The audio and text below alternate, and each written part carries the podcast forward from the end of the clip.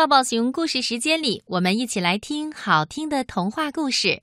今晚正晶姐姐要给小朋友讲的故事的名字就叫《刺猬先生远行》，这是著名的儿童文学作家汤素兰老师为小朋友们写的，由石良红老师精心配乐合成。刺猬先生有一双树皮鞋。树就是树木的树，是他的太太留给他的。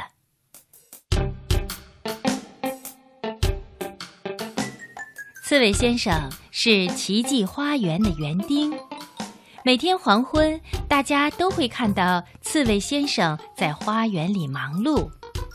他用自己的长嘴巴和长鼻子，细心的探测每棵大树。看看树根下有没有白纹，看看小小的山毛榉的叶子上有没有毛毛虫。肥沃的花圃里，有些虫子在泥土下面咬花根，但它们藏得再深，也会被刺猬先生找出来的。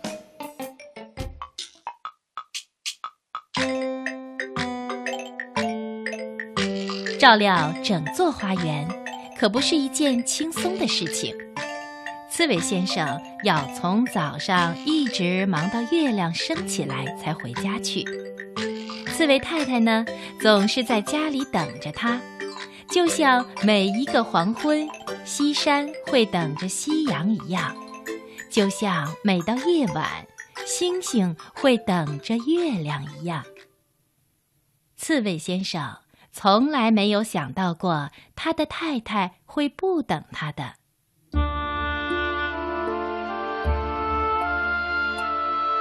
有一天，刺猬先生回家时，看到太太在做一双树皮鞋。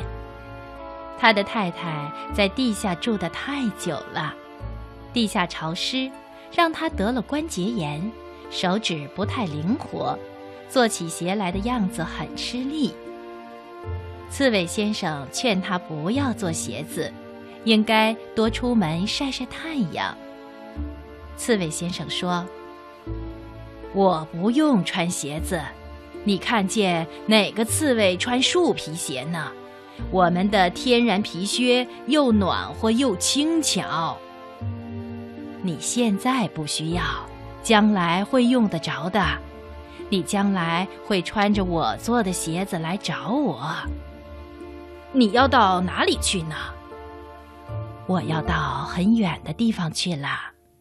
我感到自己的力气不够了。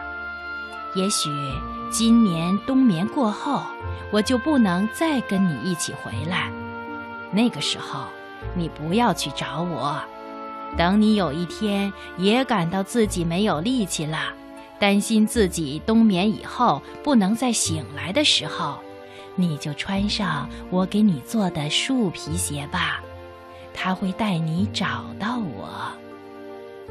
刺猬太太这样说着，她说这话的口气呀，就像是告诉刺猬先生，汤热在锅里，馒头放在灶台上一样的平常。刺猬先生也平常的说：“哪天我陪你出去晒晒太阳。”这话，刺猬先生说过很多回了。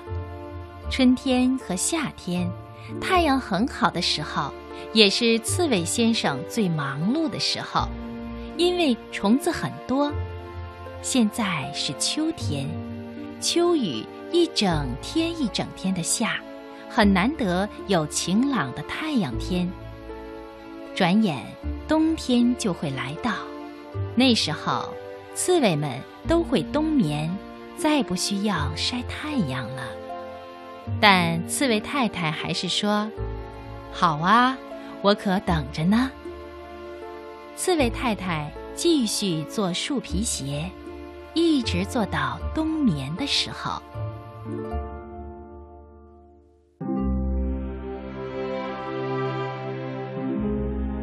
第二年春天，刺猬先生。从冬眠的长长地道里再次走回奇迹花园，他的身边没有了刺猬太太，但他的脖子上挂着刺猬太太留给他的那双树皮鞋。刺猬先生总是带着刺猬太太留给他的树皮鞋去巡逻，两只树皮鞋会在他的胸前经常的碰撞，一只挨着另一只，发出一些轻轻的声音。寂静的深夜，这两只树皮鞋发出的声音，常常会让刺猬先生觉得像是轻轻的说话声。他感到是刺猬太太在陪伴着他，跟他说话。夜里，如果刺猬先生被一个可怕的梦惊醒，刺猬先生只要看到放在床头柜上的那两只树皮鞋。他就不害怕了。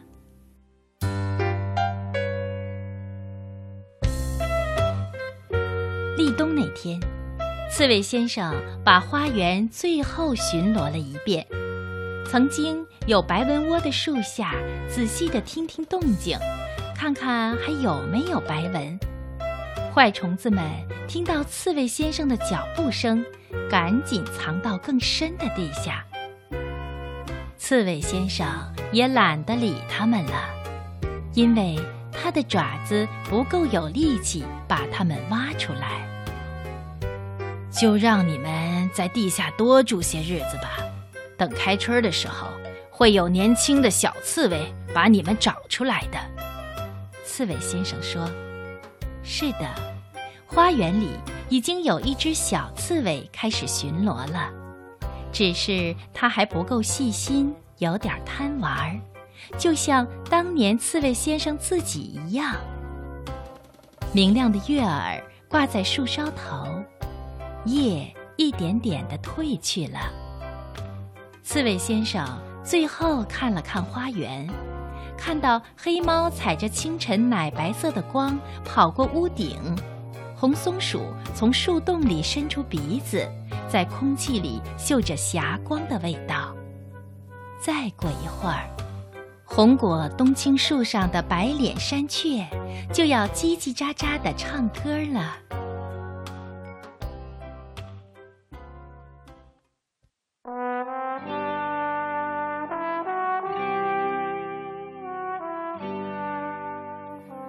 刺猬先生回到家里，关上门。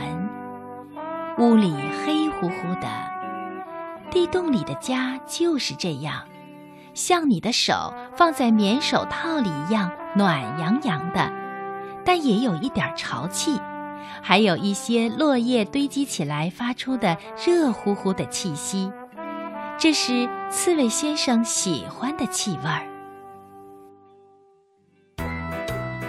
他把树皮鞋穿在脚上。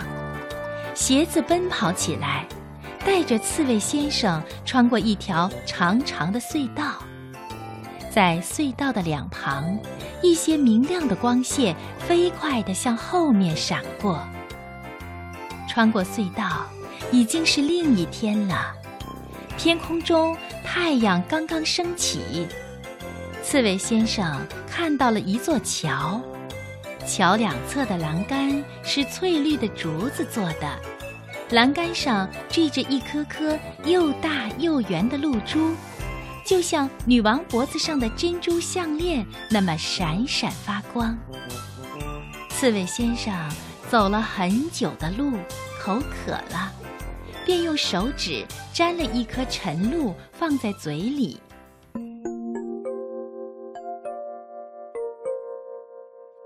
早晨的露珠有点咸，像是眼泪的味道。这味道让他突然想起了刺猬太太。有一次啊，他曾经因为一件小事把刺猬太太气哭了。他扑在刺猬先生的怀里哭，眼泪就是这样的味道。走过小桥，刺猬先生听见了很热闹的声音。那些声音听上去很熟悉，那是他的爸爸妈妈、兄弟姐妹们的声音。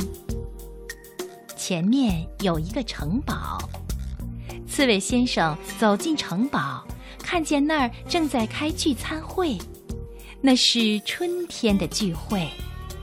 刺猬们刚从冬眠里醒来，长条桌上摆着有新鲜的水蜜桃和香梨，还有一盘盘胖嘟嘟的虫子，在透明的玻璃盘子里蠕动。刺猬先生说：“啊，你们都在这儿啊！我来了。”他跑到他们中间去。刺猬先生。好久没有见到自己的爸爸妈妈和兄弟姐妹们了，大家见到他都非常高兴，问他到哪儿去了。刺猬先生说：“我在奇迹花园里当园丁啊，当了一辈子，一直到背驼了，手脚没有力气了。”大家看着他，哈哈大笑。他们说。你胡说什么呀？瞧瞧你自己吧。小妹妹把他推到一面镜子面前。刺猬先生看见了一个年轻的刺猬，穿着树皮鞋，从镜子里看着自己。他完全不明白这是怎么回事儿，可是不管他问谁，谁都不回答他。啊，快点来吃草莓吧！吃完了草莓，再到原野上去摘。现在正是采草莓的好季节呀！大家说：“对呀，采草莓的季节。”刺猬先生记得，在刺猬家庭里，只有孩子们才会去采草莓的。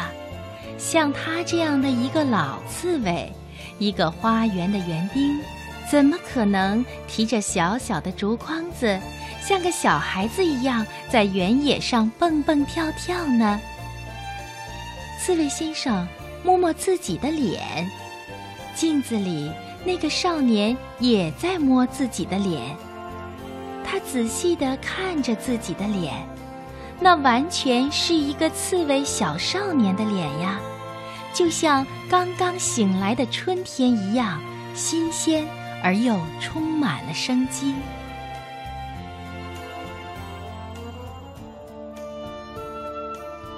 草莓地在鲜花原野的中间，一直走过鲜花的原野，刺猬先生才看到了草莓地。